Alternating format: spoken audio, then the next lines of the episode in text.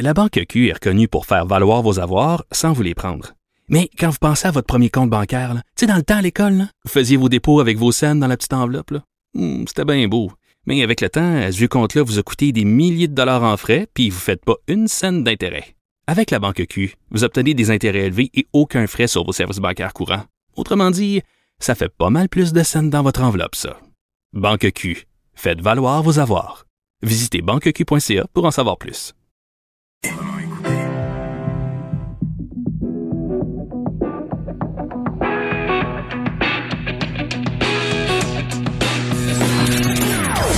Des opinions bien à elle.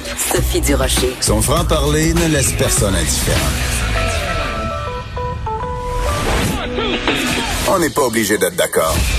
Bonjour tout le monde, c'est Sophie Durocher. On est vendredi le 22 mai 2020 et si vous sentez beaucoup de bonne humeur et de joie dans ma voix, ben c'est tout à fait normal parce que si tout se passe comme prévu aujourd'hui au point de presse du gouvernement à 13h, la ministre de la Culture et des Communications du Québec, Nathalie Roy, devrait être présente euh, aux côtés de Dr Arruda, de la ministre de la Santé et du premier ministre François Legault pour annoncer des bonnes nouvelles, en tout cas une certaine déconfinement dans le milieu de la culture. Bon, vous le savez, je suis chroniqueuse culturelle au Journal de Montréal, Journal de Québec.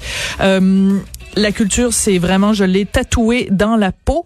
Et euh, depuis le début de ce confinement, depuis le début de la crise, c'est clair que le milieu culturel en arrache. Bien sûr, il y a toutes sortes d'autres domaines aussi qui en arrachent, mais dans le milieu culturel, c'est on est vraiment passé de 100% à 0%.